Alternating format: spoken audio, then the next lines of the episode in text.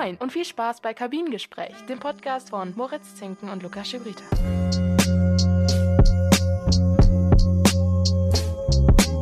Hallo und herzlich willkommen zurück bei Kabinengespräch. Heute gibt es wieder die zweite Ausgabe des EM-Spezials. Luki und ich geben euch dann wieder die Updates.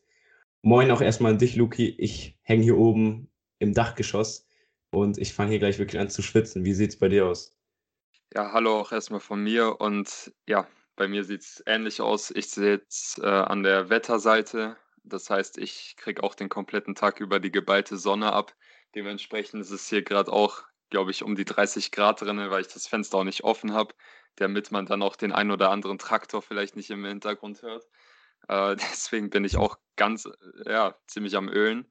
Aber zum Glück habe ich, ähm, Grüße gehen raus an Ronaldo, genug Aqua neben mir. Ähm, Keine Cola. Der, bitte?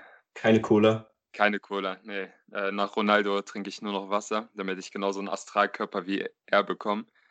ähm, heute in der Folge äh, hatten wir eigentlich einen äh, Gast an unserer Seite. Der ist aber leider jetzt nicht mehr dabei bei der Aufnahme, weil ihm etwas Persönliches dazwischen gekommen ist. Äh, mit ihm werden wir dann aber nochmal an oder im späteren Verlaufe des Turniers nochmal sprechen und ja, ihr könnt euch auf jeden Fall auf den Gast freuen. Aber wie gesagt, heute werdet ihr erstmal nur von uns beiden die Infos bekommen. Wobei das ja letzte Folge auch sehr gut geklappt hat. Und ich bin auf jeden Fall hyped, trotz des äh, Hitzewalds hier vor mir. Wir werden natürlich gleich ausführlich über die Gruppe F sprechen und das Deutschland-Portugal-Spiel analysieren. Jetzt wollen wir natürlich erstmal über andere Gruppen sprechen. Was gibt es noch so für spannende Konstellationen vor dem letzten Spieltag? Und dann auch natürlich wieder Infos rund um das Turnier herum. Und da müssen wir erstmal eine, würde ich sagen, sehr gute Nachricht rüberbringen, und zwar, dass der dänische Nationalspieler Christian Eriksen nach seiner OP wohl auf ist. Er hat mittlerweile das Krankenhaus verlassen, durfte auch zu seinem Team. Ihm wurde ja jetzt ein Defibrillator eingesetzt. Das freut uns natürlich erstmal sehr, dass es ihm soweit gut geht. Wir hoffen auch, dass er bald auf dem Platz zurück sein wird. Wobei das, Lukas, wohl nach einigen Medienberichten nicht mehr bei Inter Mailand klappen könnte. Äh, ja, genau. Es wurde nämlich schon gesagt von offizieller Seite aus, dass in den Gesetzen der Serie A steht oder in den Richtlinien, dass eben kein Spieler mit Defibrillator spielen darf. Und dort fällt eben auch Eriksen ein. Ich glaube, dem ist das momentan ziemlich egal. Ich denke, der pocht erstmal darauf, dass er komplett gesund wird und jetzt erstmal herauskommt, was jetzt an diesem, ja, an diesem Kollaps lag oder was die Gründe dahinter waren. Äh, aber wie gesagt, er wird auf jeden Fall nicht mehr in der Serie A spielen können und da werden sich wahrscheinlich Eriksen und die Inter Mailand Leute nochmal in den nächsten Tagen zusammensetzen und dann mal schauen, was aus seinem ja, hochdotierten Vertrag wird. Und dann bin ich auf jeden Fall gespannt, was mit ihm dann noch in den nächsten Tagen und Wochen passieren wird. Aber um Eriksen werden wir euch natürlich auch weiterhin die neuesten Infos geben und da bleibt ihr auf jeden Fall up to date bis zum Ende des Turniers. Genau, das ist ja wirklich, wie wir schon gesagt haben, die Causa des Turniers. Also wir können einfach wirklich glücklich sein, wie das ausgegangen ist. Um das nochmal mit Inter Mailand und der Serie A zu erklären, du hast ja gerade schon gesagt, mit Defibrillator geht es nicht mehr. Das liegt daran, dass ein Defibrillator ein sogenanntes Permanentimplantat ist. Und das ist einfach in Italien nicht erlaubt, weil dieses in beispielsweise einem härteren Zweikampf auch zerbrechen könnte und dann auch das Verletzungsrisiko zu hoch sein. Das ist auf jeden Fall interessant, weil man das von anderen Ligen jetzt nicht so kennt. Da werden wir auf jeden Fall mal abwarten. Vielleicht wird das auch noch geändert. Ich kann es mir jetzt nicht vorstellen.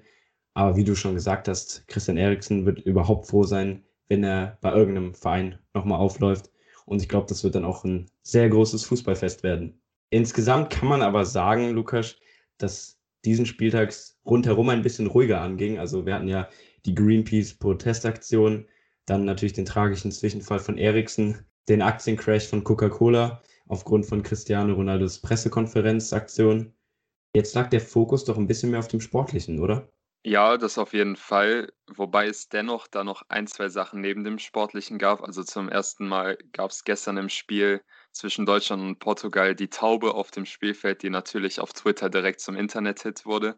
Und auf der anderen Seite gab es noch äh, neben dem Sportlichen mal wieder das altbekannte Thema oder die Debatte um Politik im Sport und Fußball und ob es dort eben Platz hat. Und das haben wir auch schon ein paar Mal jetzt hier im Podcast angesprochen.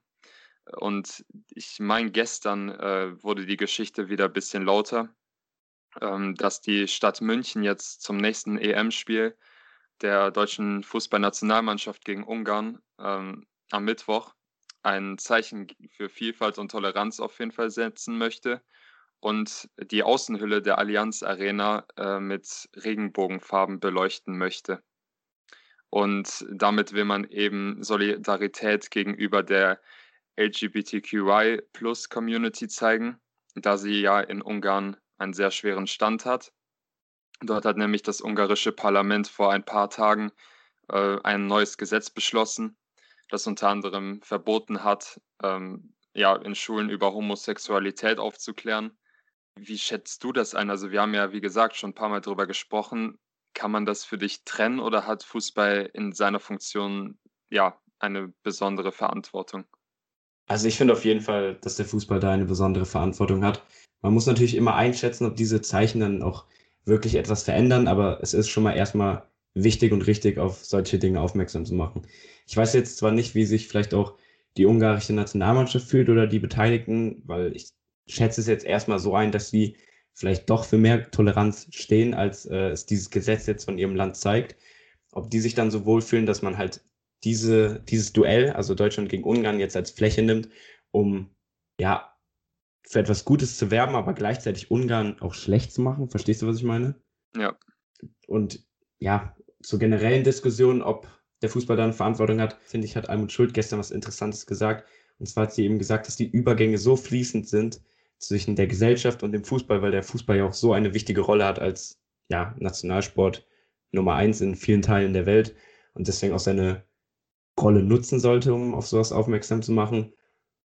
Aber wiederum da finde ich es auch nicht schlimm, wenn manche Leute nicht darauf aufmerksam machen. Also wir haben ja zum Beispiel auch immer die leidige Diskussion, ob jetzt der Kniefall ähm, vor jedem Spiel gemacht werden musste. Wir hatten zum Beispiel das Duell Belgien gegen Russland, wo man gesehen hat, wie Lukaku, ich glaube Golovin. Golovin, ja. Golovin dazu aufgefordert hatte, ähm, ja, nimmt doch mit teil am Protest, knie durch mit uns hin und man hatte ihn einfach nur mit fragenden Blicken im Gesicht gesehen und die Russen sind eben stehen geblieben. Das wiederum hat dann einen schlechten Blick auf die russischen Spieler geworfen, wobei ich halt nicht finde, dass sie durch, diese, durch dieses Nicht-Teilnehmen an dieser Aktion ja dann nicht sagen, okay, wir sind jetzt nicht für Menschenrechte oder Gleichberechtigung ähm, von ja, allen Menschen. Deswegen ist das immer ein bisschen schwierig, aber ja, gute Aktion. Und man kann Sportliches und Politik eben nicht trennen. Jetzt kommen wir aber zum Sportlichen, denn wir sehen in der Gruppe A bis C drei überragende Mannschaften des Turniers. Also Italien, Belgien und die Niederlande haben sich schon bereits fürs Achtelfinale qualifiziert. Lukas, wie schätzt du denn jetzt diese Stärke dieser Teams ein, auch vor dem Hintergrund der Qualität ihrer Gruppengegner? Man sagt jetzt bei Italien, ja, okay, äh, die Türkei, Schweiz und dann heute Abend sogar noch Wales sind jetzt vielleicht nicht die Gradmesser. Ich hatte sie als Europameister getippt, deswegen bin ich da vielleicht ein bisschen voreingenommen. Wie schätzt du die Mannschaften ein? Um das äh, chronologisch erstmal abzuarbeiten, also zu den Italienern kann man nicht viel sagen. Die haben jetzt beide Partien souverän, muss man sagen, mit 13-0 gewonnen. Da fällt natürlich einem direkt auf, dass das Prunkstück bei den Italienern auf jeden Fall in der Verteidigung liegt, was man vor dem Turnier niemals gedacht hätte. Die haben einfach ja nicht zugelassen hinten und standen sehr solide obwohl sie ja eine relativ auch alte Innenverteidigung haben mit Bonucci und Chiellini, wofür sie auch im Vorhinein ziemlich kritisiert worden sind und abgeschrieben worden sind und hinterfragt wurde, wie man nur mit so einer alten Innenverteidigung ins Turnier gehen kann. Allerdings klappt es bis jetzt. Mal schauen, ob Bale und Ramsey heute etwas dagegen setzen können oder der schnelle Daniel James. Ja, und Belgien hat diesen Vorteil, dass sie, dass sie eben schon so lange miteinander zusammenspielen, gefühlt seit sie in den U-Nationalmannschaften gespielt haben, spielen die ja gefühlt immer mit derselben Mannschaft. Dass es eben diese eine geschlossene Generation gibt, die eben schon so viele Spiele miteinander bestritten haben. Und dann kommt jetzt hinzu, dass sie mit De Bruyne wieder einen überragenden Spieler haben, der wieder fit wurde. Axel Witzel hat die ersten Minuten wieder gesammelt. Und das sind eben Spieler, die den Unterschied machen können. Wie wir gegen Dänemark gesehen haben, da hat ja De Bruyne mit Eden Hazard ja gefühlt, aber vor allem De Bruyne, Dänemark dann am Ende im Alleingang ja eigentlich auseinandergenommen. Und bei den Niederlanden hätte ich auch am Anfang nicht gedacht, dass sie so souverän spielen. Aber die äh, ja, haben auch super in der Offensive gespielt und haben bis jetzt auch eine super Balance zwischen Verteidigung und Angriff gefunden. Und da bin ich auf jeden Fall überrascht, wie, wie gut die das spielen. Und ja, wie schätzt du das denn ein? Habe ich jetzt Stuss gelabert oder siehst du das genauso? Also ich schätze das ähnlich ein. Italien haben wir schon, finde ich, zu Genüge darüber gesprochen. Da werden wir einfach mal sehen, wie die sich in einem ja, Duell mit einem Gleichberechtigten vielleicht schlagen. Das wird dann interessant zu sehen sein. Letztes Mal haben wir uns auch ein bisschen vertan. Äh, es sind mittlerweile schon 28 Spiele, die sie ungeschlagen sind seit 2018. Da waren Zahlendreher drin. Also wirklich sehr respektabel. Bei den Belgiern ist es echt schwierig. Also wie lange reden wir jetzt schon genau über den Aspekt, den du gerade genannt hast? Die spielen schon so lange zusammen. Man sagt, das ist die goldene Generation. Und bisher ist jetzt noch nicht viel drumherum äh, rausgekommen. Es gab dann eben die Halbfinalteilnahme und das Ausscheiden dort 2018 bei der WM und den Platz 3. Das ist ein gutes Ergebnis. Aber ja, man erwartet schon mehr von der Truppe, weil man jetzt auch nicht unbedingt erwarten kann, dass nochmal so eine starke Generation nachkommt. Ich glaube, die können gut weit kommen. Und bei den Niederländern ragt bisher besonders ein Mann heraus und das ist äh, Dumfries. Also das hätte ich nicht erwartet. Hattest du den so auf dem Schirm? Also ich weiß, dass Bayern an ihm auch jetzt dran ist, aber. Ja, also ich kannte ihn zuvor nur aus FIFA, weil er dort richtig gute Werte hatte. Aber ansonsten habe ich vielleicht auch mal bei transfermarkt.de vielleicht mal so zwischendurch solche Gerüchte wahrgenommen. Aber ich hätte eigentlich auch nicht damit gerechnet, dass er ja so einen Durchbruch jetzt hat. Aber bin trotzdem froh, weil ich ihn immer sympathisch fand und er zeigt auch bis jetzt ein sehr, sehr gutes Turnier. Und wenn wir schon von Spielern sprechen, von denen man eigentlich nicht gedacht hat, dass sie so performen werden, hat, welches Team hat dich denn bis jetzt schon so überrascht? Also da fallen mir zum Beispiel Teams ein wie Ungarn, Tschechien oder Wales. Ja, also besonders Ungarn hat mich echt überrascht. Die haben ja gegen Portugal sehr spät diese drei Tore kassiert. Die haben da wirklich diesen Vorteil, dass sie diesen Tempel haben.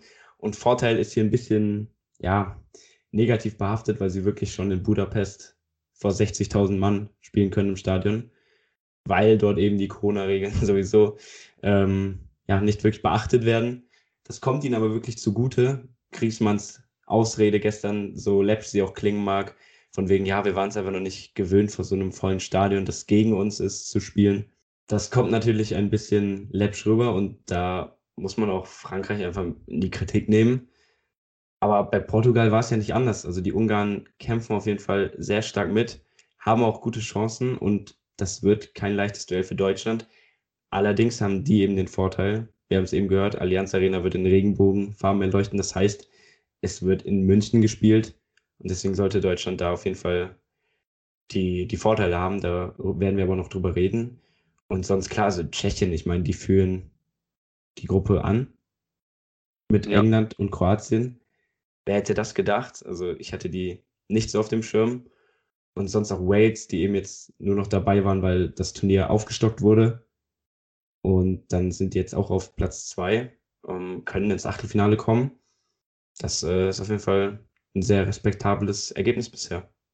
Ja, da gehe ich auf jeden Fall mit dir und bin auch sehr gespannt.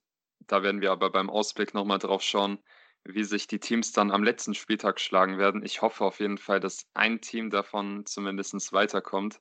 Wir haben jetzt aber vielleicht noch die Gruppe E, über die wir noch nicht gesprochen haben. Da ist jetzt auch Schweden auf Platz 1, Slowakei auf Platz 2 und Spanien ist nur auf Platz 3. Über die werden wir gleich auch nochmal ganz kurz sprechen. Und äh, ja, das ist auf jeden Fall auch schon eine fette Überraschung. Und die Gruppe ist besonders spannend, weil ja am letzten Spieltag da eigentlich noch jeder in die nächste Runde weiterkommen kann. Und da bin ich auch sehr gespannt, wie das dort ausgeht. Aber ein, ich finde, eins der größten Negativbeispiele ist auf jeden Fall England bisher. Viele dachten sich, dass sie ganz easy in die Endrunde kommen, aber bis jetzt ja, spielen sie überhaupt nicht berauschend. Äh, die sind nämlich im Duell gegen Schottland am Freitag nicht über ein 0-0 hinausgekommen und wirkten im Angriff vor allem sehr ideenlos. Und da hat sich eigentlich bei jedem Fußballfan so die Frage gestellt, warum spielt Sancho nicht?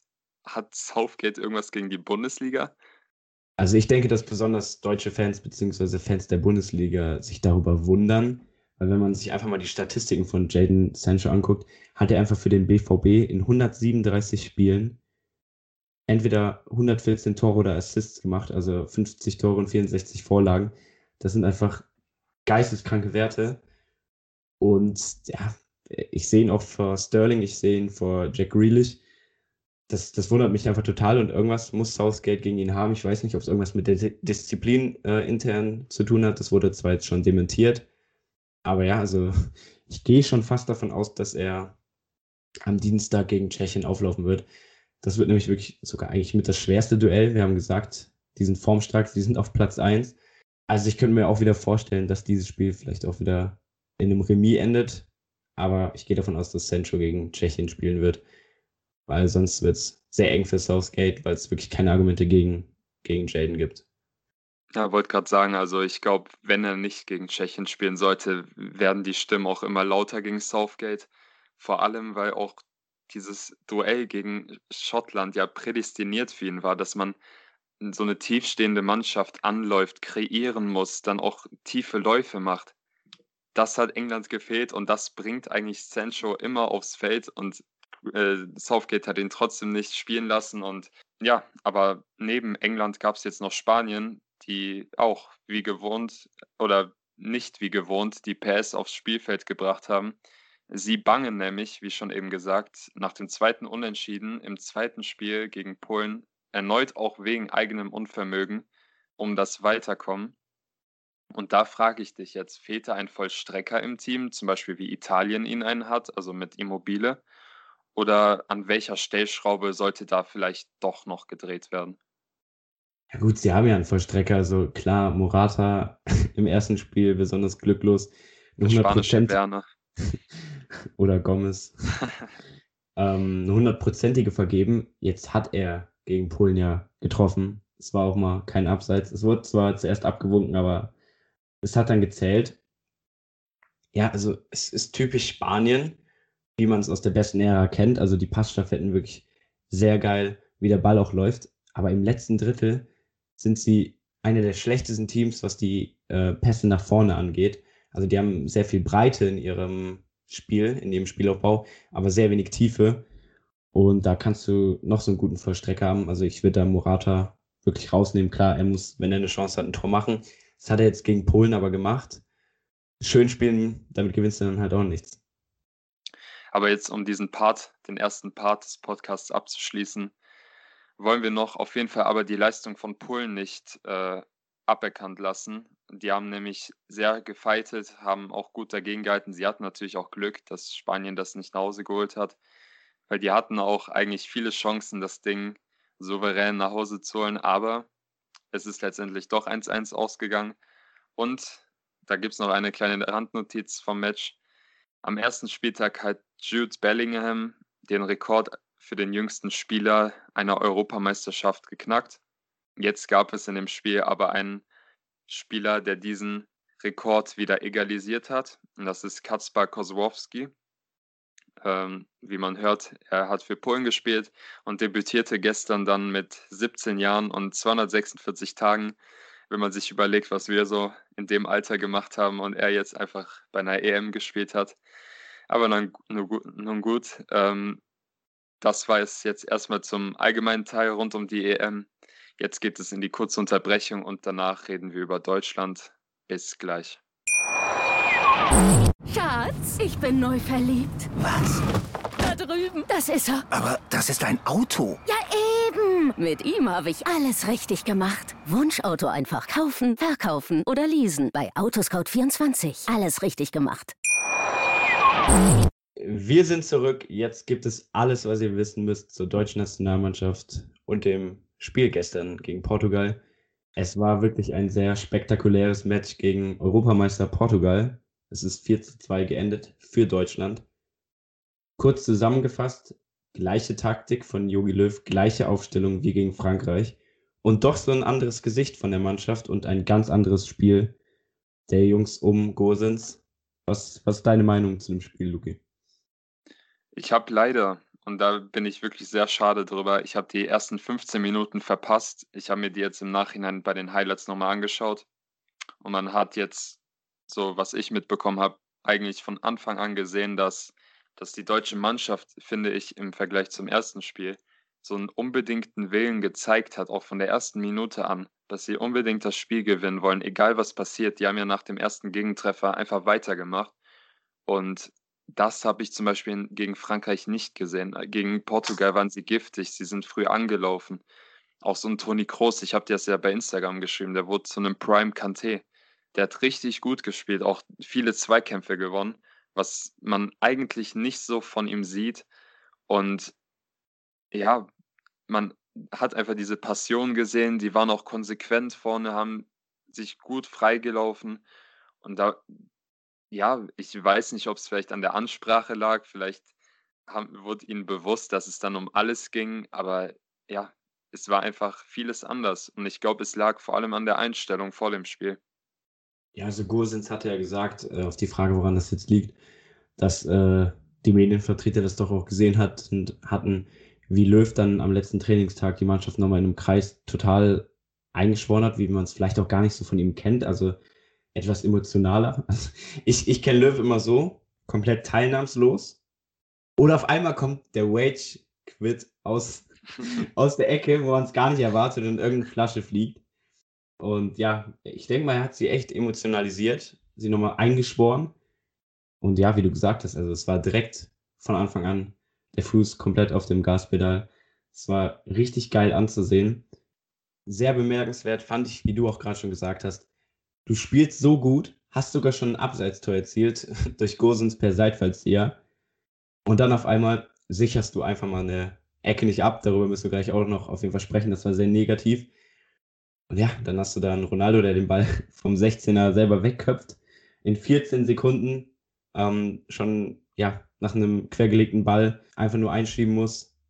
Aber die Mannschaft hat ja vorher nicht wirklich von Selbstvertrauen gestrotzt. Und deswegen fand ich das einfach sehr geil, dass sie das doch umgesetzt haben und direkt auf den ja, Anschluss gegangen sind, auf erstmal das Unentschieden. Und dann hat man das eben auch mit den Eigentoren erzwungen.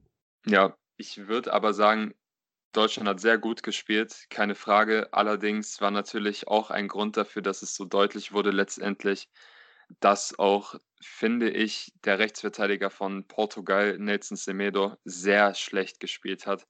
Ich weiß nicht, was sein Positioning in dem Spiel war, aber der war so oft falsch am Platz. Also der, der, der lief rum wie Falschgeld an manchen Stellen.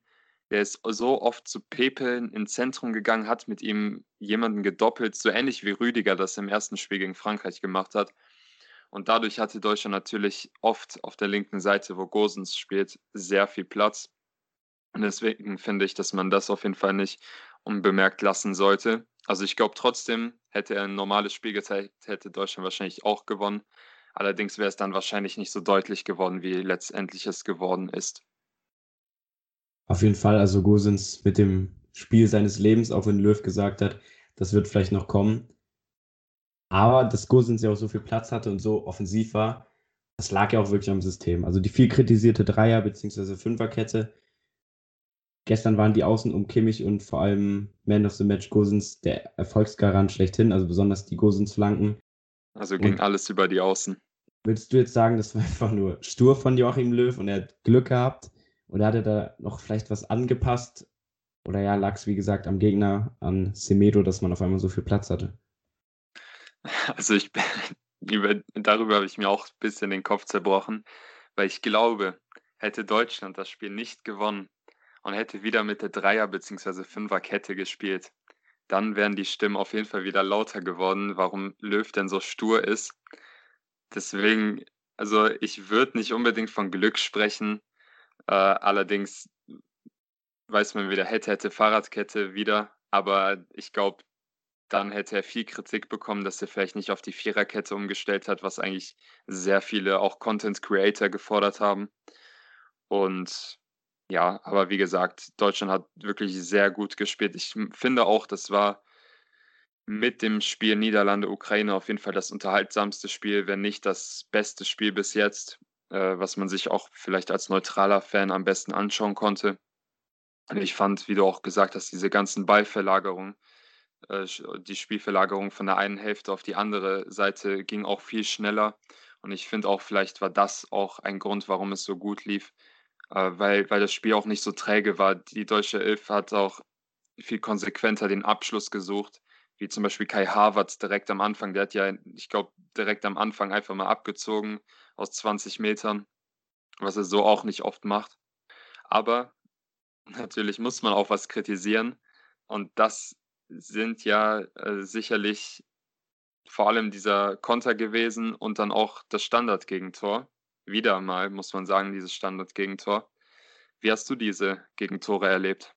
Ja, gut, also diese Gegentore habe ich einfach so erlebt, dass es für mich offensichtlich war. Also klar, man sitzt zu Hause und hat es äh, ziemlich einfach, äh, so wie einer von 80 Millionen Nationaltrainern vom Fernseher vor der Leinwand. Aber das waren eben bekannte Fakten. Also erstens, dass Portugal nach eigenen Standards oder nach Standards gegen sich eben ja sehr bedacht darauf ist, mit schnellen Spielern äh, auch zu kontern oder generell eine Kontermannschaft ist. Und dass man dann so schlecht absichert, das kann ich nicht verstehen. Also klar, Ronaldos Laufweg, wie er dann noch schön äh, Havertz in die Mitte zieht und dadurch links eben der Raum frei wird, das ist einfach Weltklasse. Aber ja, dass du dann da mit drei gegen vier auf einmal stehst, ist einfach sehr suboptimal. Und dann kommen wir eigentlich direkt zum zweiten Punkt. Erstens ist Deutschland bei eigenen Standards einfach so schlecht. Also weder Groß oder Kimmich, da sehe ich keine gute Ecke.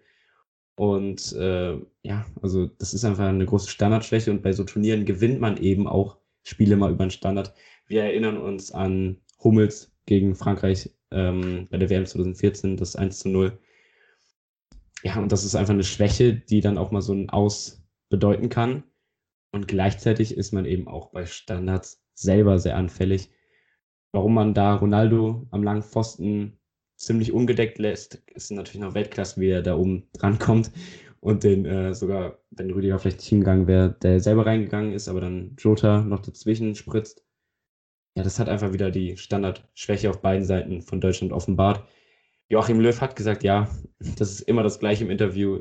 Das ist ein Problem seit jetzt über drei Jahren. Und ich weiß nicht, ob das noch während dieses Turniers abgestellt werden kann. Wenn nicht, wäre es natürlich sehr fatal und kann dann auch, wie gesagt, mal schnell ein Aus bedeuten. Und man hat natürlich auch gestern dann noch andere Türme oder größer gewachsene Spieler auf dem Feld gesehen. Vor allen Dingen bei Deutschland. Wie hast du so die, ja, die letzten Minuten oder ab der 60. Minute die deutsche Mannschaft erlebt, wie sie aufgestellt war? Also ich bin ehrlich nicht mehr mitgekommen, wer da jetzt gegen wen ausgewechselt wurde, aus welchem Grund. Also Gosens war angeschlagen. Auf einmal ist Hummels zur Seitenlinie gegangen und ja, also man hatte zwar eine halbwegs komfortable Führung, aber hey, die Portugiesen darfst du auch niemals abschreiben und dann mit so einer zusammengewürfelten Mannschaft und die Achse irgendwie auch hinten ziemlich auseinandergenommen. Also ja, ja, also ich, ich habe mich auch gefragt, also bei Ghostens habe ich es natürlich verstanden, weil, ich, weil jeder hat diesen, diese Szene im Kopf, wo er sich an die Adduktoren gepackt hat und im Interview danach hat er ja auch gesagt, dass er da schon seit Wochen so kleinere Probleme mit hat. Deswegen den Wechsel konnte ich verstehen, auch wenn er ein überragendes Spiel gezeigt hat. Auf der anderen Seite, äh, dass man Halstenberg reingebracht hat für ihn. Für Gosens hätte ich vielleicht mal Günther gebracht, weil er auch in Freiburg gezeigt hat, dass er eben dieser perfekte Schienenspieler ist, der sich auch mal offensiv einschalten kann, was Gosens auch das ganze Spiel über gemacht hat. Deswegen fand ich, dass es auch mal eine gute Situation gewesen wäre, vielleicht auch mal Günther spielen zu lassen, weil Halstenberg ja auch sehr defensiv war letztendlich. Und ich finde, deswegen Deutschland auch sich offensiv nicht mehr so entlasten konnte. Und dann fand ich noch den Chan-Wechsel komisch für Hummels. Ähm, vor allem oder vielleicht auch diesen Gündogan-Wechsel. Also ich hätte vielleicht Neuhaus auch eher im Zentrum gesehen, damit man diese Ballsicherheit hat, weil man hat bei Chan wieder gesehen, der ist halt ein Zweikampfmonster, aber am Ball hat er nicht so viele Fähigkeiten wie ein Neuhaus. Vielleicht hätte ich ihn eher reingeworfen. Und ja, bei den meisten Wechseln lag es ja an Verletzungen. Ich glaube, Gündogan hatte irgendwas an der Wade, Hummels hatte auch irgendwas am Knie. Ähm, ja, aber ich fand es auch ziemlich äh, leichtfertig, weil man hat ja gesehen, es reicht eine Aktion, dann kann es schnell mal wieder in die andere Richtung gehen. äh, wenn ich an das äh, oder an den Weitschuss von Renato Sanchez erinnern darf. Äh, der, der, kam ja auch aus dem Nichts und auf einmal klatscht der Ball gegen den Pfosten von ihm. Da hätte es nochmal sehr brenzlig werden können. Äh, letztendlich auch wieder alles im Konjunktiv. Es ist gut gelaufen, aber ich finde, da hätte man taktisch auf jeden Fall noch klüger agieren können. Wenn wir jetzt aber noch einen Ausblick auf den letzten und dritten Spieltag der Gruppenphase werfen, da spielen ja, wie gesagt, alle Mannschaften zur gleichen Uhrzeit in, innerhalb der Gruppe, um eben Absprachen zu verhindern. Reden wir erstmal über Deutschlands Gruppe. Ich habe gerade schon gesagt, Ungarn nicht unterschätzen. Was sagst du erstmal selber zu diesem Duell Deutschland gegen Ungarn, aber dann auch das Duell amtierender Europameister gegen amtierenden Weltmeister?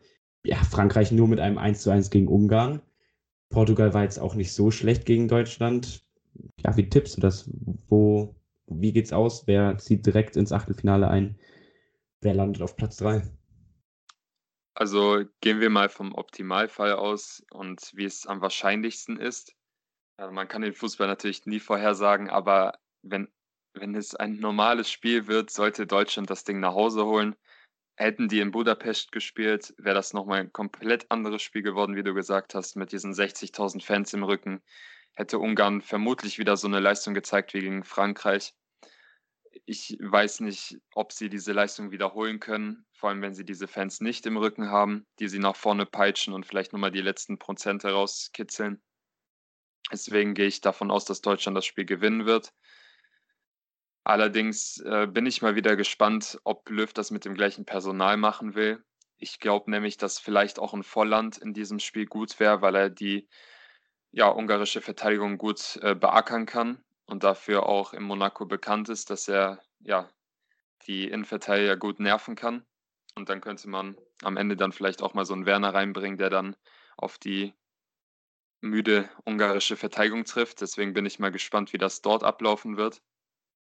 Und aber ähm, ja, wie du dieses Match schon angeteasert hast, ich freue mich schon besonders auf das Spiel Portugal-Frankreich, äh, weil ich wirklich sehr gespannt bin, wie beide Mannschaften das Spiel angehen. Ob Frankreich wieder defensiv stehen wird, wie, wie gegen Deutschland und dann selber auf Konter lauert und Portugal das Spiel überlässt. Auf der anderen Seite hat man mit Portugal eine Mannschaft, die sich schon sehr oft so als Mentalitätsmannschaft ausgezeichnet hat und ja mit Cristiano Ronaldo den Mentalitäts- oder das Mentalitätsmonster schlechthin hat.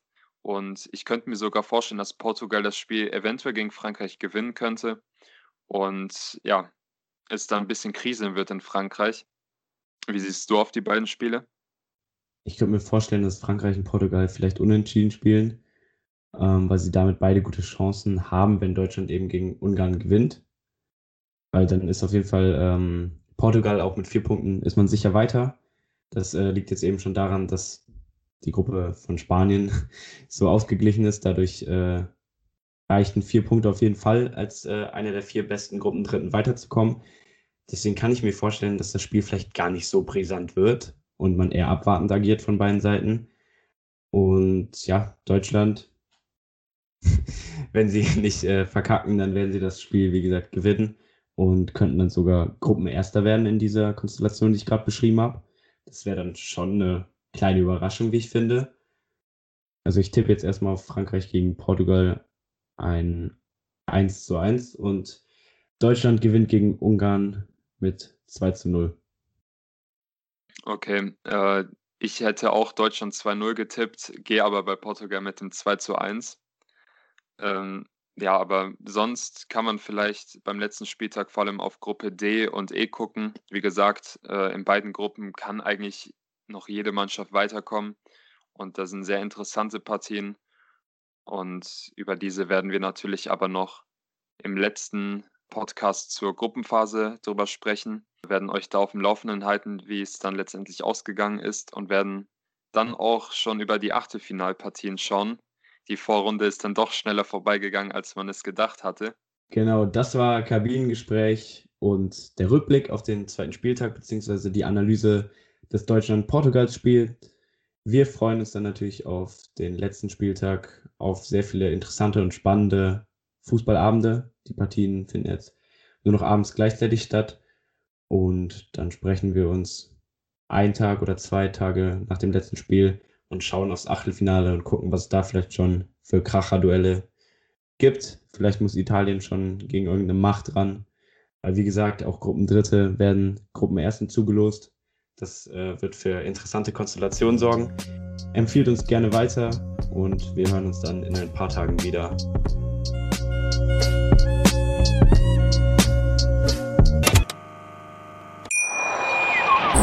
Schatz, ich bin neu verliebt. Was? Drüben. Das ist er. Aber das ist ein Auto. Ja, eben. Mit ihm habe ich alles richtig gemacht. Wunschauto einfach kaufen, verkaufen oder leasen. Bei Autoscout24. Alles richtig gemacht. Schatz, ich bin neu verliebt. Was? Da drüben. Das ist er. Aber das ist ein Auto. Ja, eben. Mit ihm habe ich alles richtig gemacht. Wunschauto einfach kaufen, verkaufen oder leasen. Bei Autoscout24. Alles richtig gemacht.